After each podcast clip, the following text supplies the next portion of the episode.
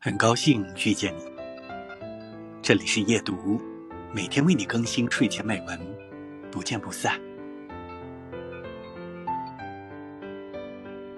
有时，他会想起一万公里之外，地球的某端，某个小镇，想起清晨冷的空气，树木的香气，碗里的樱桃，洗衣机的声音，走上楼梯时。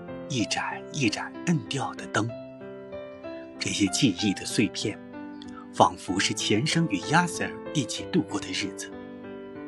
大多数时候，他不回忆这一切，未来不需要去想，过去同样也是如此。她成为这样的一个女人，不害怕黑，不害怕告别。不害怕难过，也不害怕破碎的事物。节选自庆山的《夏摩山谷》。